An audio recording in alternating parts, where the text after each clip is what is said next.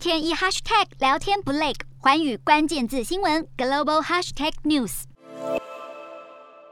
On this vote, the yeas are 53, the nays are 47, and this nomination is confirmed. 美国联邦参议院在七号投票通过，确认杰克森正式接掌联邦最高法院大法官，成为美国史上第一位担此重任的非裔女性。杰克森在得知投票结果的当下，开心的与总统拜登拥抱。现年五十一岁的杰克森将在今年夏天宣誓就职，接替自由派法官布雷尔的岗位。他现在是联邦巡回上诉法院法官，并且毕业于哈佛法学院，在法律界拥有深厚经验。他坐上大法官席位后，也打破了过去两百三十三年来白人男性在美国最高法院占多数的情况。不过，最高法院的意识形态比例依然会维持在六席保守派对上三席自由派。尽管拜登政府还无法改变最高法院的意识形态平衡，但杰克森的就职已经成为美国历史的重大里程碑。